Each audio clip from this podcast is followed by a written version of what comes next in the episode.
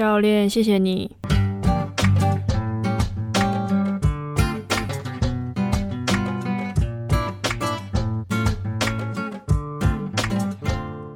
Hello，大家，元气终于回来了，好久没录音了，有点不习惯呢。好啊，那为什么我会就是就好几个礼拜不像之前就是蛮频繁的在出新的新的一集？是因为我就纯粹想不到要讲什么啦，想说不要不要硬讲，然后就是等真的准备好了再再录，这样比较好。那我就直接开始讲今天的主题喽。就想问大家，在参加球队的过程当中啊，有没有面临过换教练的问题呢？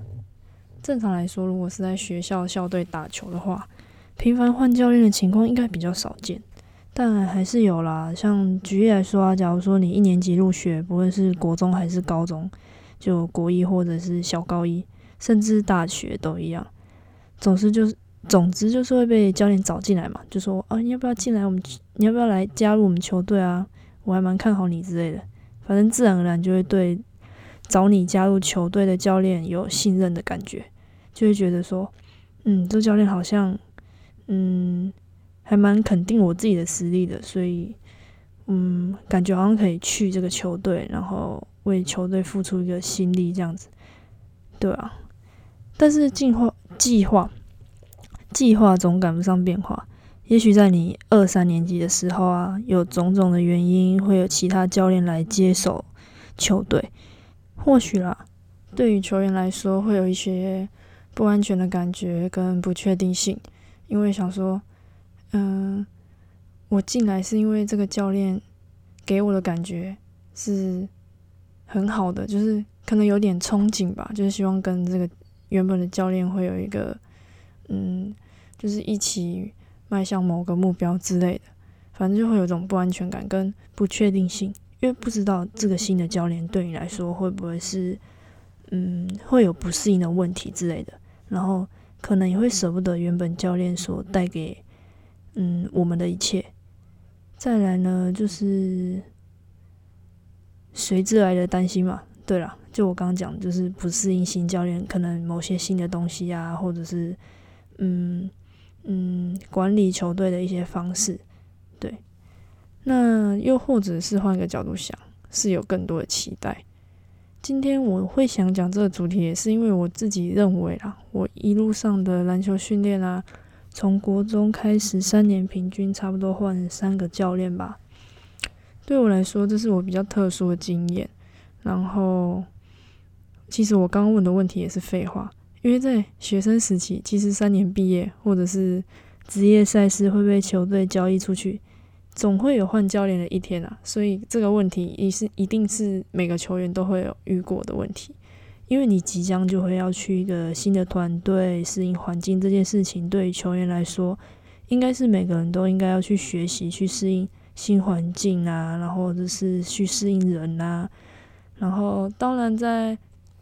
当然，在适应的同时，除了要很了解团队目标以外，还有要找到个人的方向。我觉得这是蛮重要的。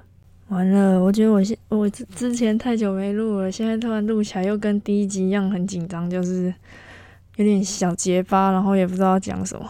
不过没关系啦，就继续吧。然后，哦对，那我觉得给不同的教练训练啊，不管是之前的还是现在的教练。都能带给球员不一样的收获，但首先，身为球员的我们，我觉得必须要做的第一件事情就是完全的接受，然后百分之百的相信教练所带给我们的是最好的。先不管观念是否跟你从之前打球到现在接受的一不一样，我认为一定要先欣然接受教练的东西。如果真的有疑虑，呃，不懂为什么要这样子做，然后用意是如何？我觉得就真的不要吝啬，反正就是去问教练就对了，因为教练会希望你们去做这件事情，就一定是有他的原因嘛。所以，那如果我们自己去问出答案的话，那以后就是自己的东西拿放在口袋，随时拿出来用。聪明的人就会去问，相信大家都很聪明，懂我在说什么吧？我相信问过以后，在训练上也会更得心应手，这样不是两全其美吗？嗯，刚背景好像有一点点声音，但录进去了应该没关系吧？因为本人都是在宿舍录的，所以我没办法预知可能会有什么样的声音。而且其实我觉得我自己的那个电脑声音蛮大的，所以就是专注听我讲话就好，可能其他杂音就算了吧，可以吗？好。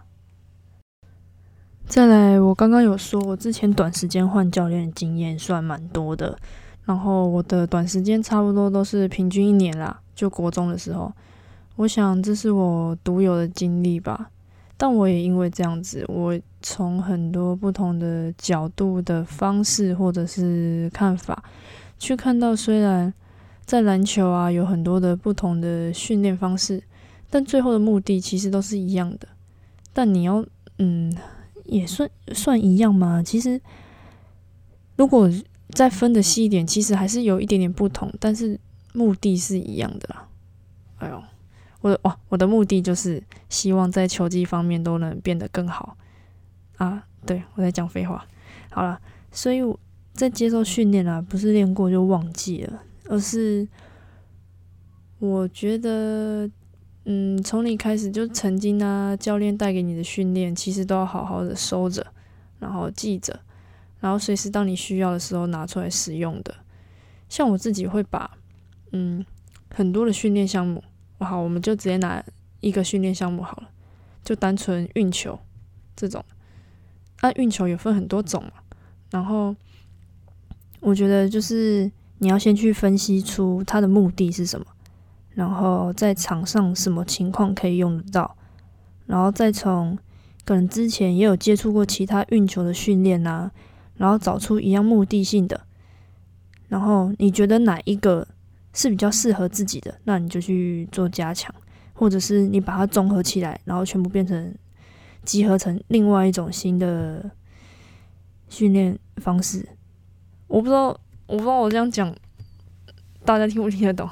反正我觉得就好啦，我我是想比较多啊。反正就是，反正我的意思就是说，你的你曾经训练过的东西，就是要记着，然后累积越来越多、越来越多的时候，你就自己知道要怎么去做变化了。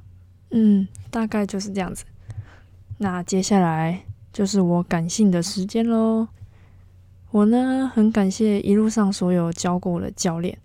我先从。最一开始我打球，就是我国小三年级开始打球，所以我就从国小三年级，嗯，教导我的教练开始，就是，嗯，就是我从国小开始打球啊，有非常有耐心教我从三步上篮、双手运球的陈坤和教练，因为陈教练非常和蔼可亲，所以让我在小时候就对于篮球就有憧憬，然后以及。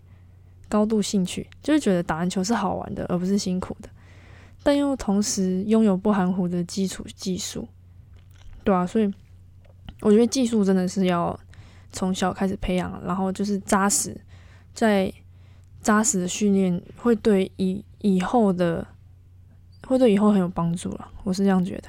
好，再来呢，就是朱博豪教练跟梁俊元教练。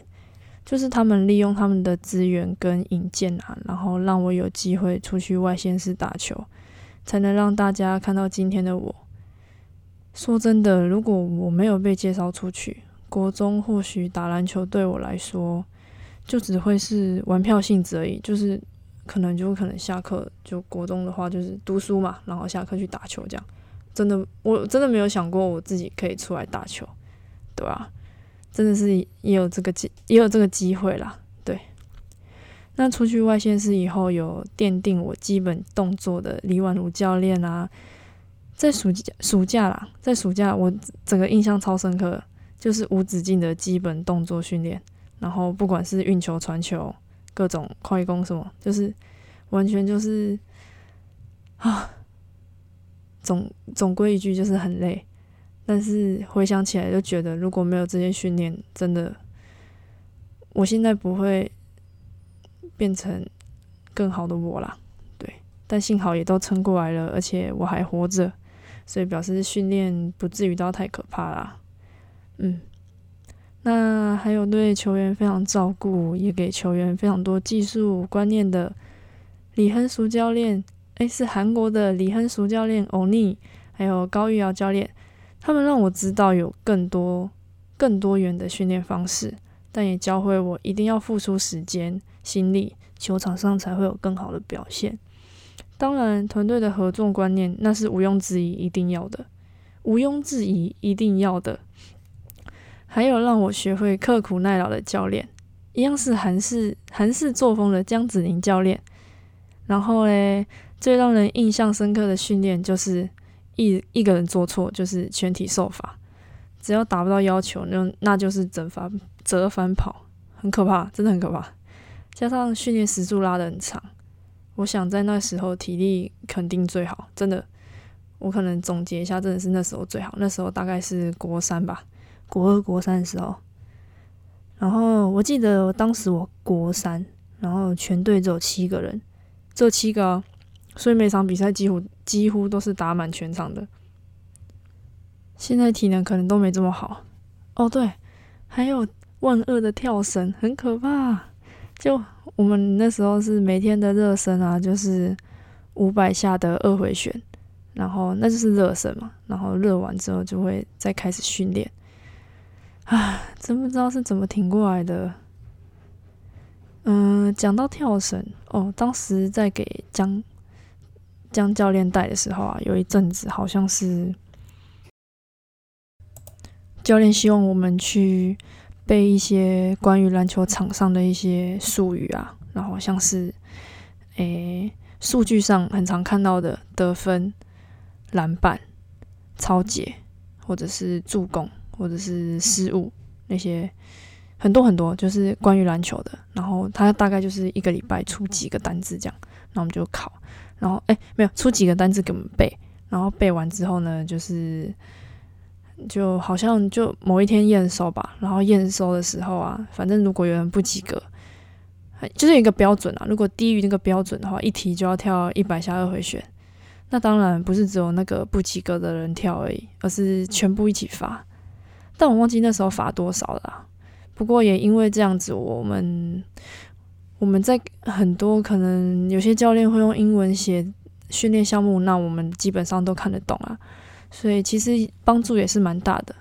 对，那再来就是一起同甘共苦三年，一起经历过低潮到风光的廖泽一教练跟黄巧玲教练，这就是算是比较长时间相处的教练了。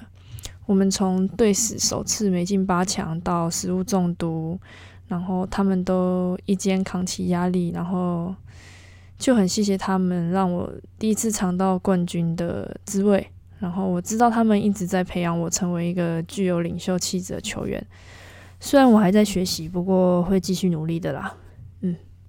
还有呢，在大学时期对防守非常要求的傅志颖教练啊，以及一样很相信、很照顾球员的。何振峰教练、王学颖教练，同样都带领我成为更好的球员啦。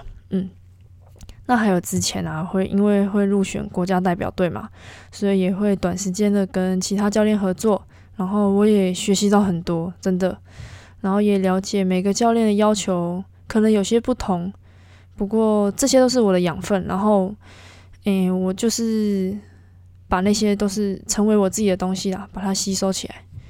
当然，还有现在的邱启一教练，我很期待未来能够接触到更多让我更进一步的观念啊，跟技术，然后在篮球路上继续往前走。虽然说在听的大家不一定认识所有教导过我的教练，但我想让大家知道的是。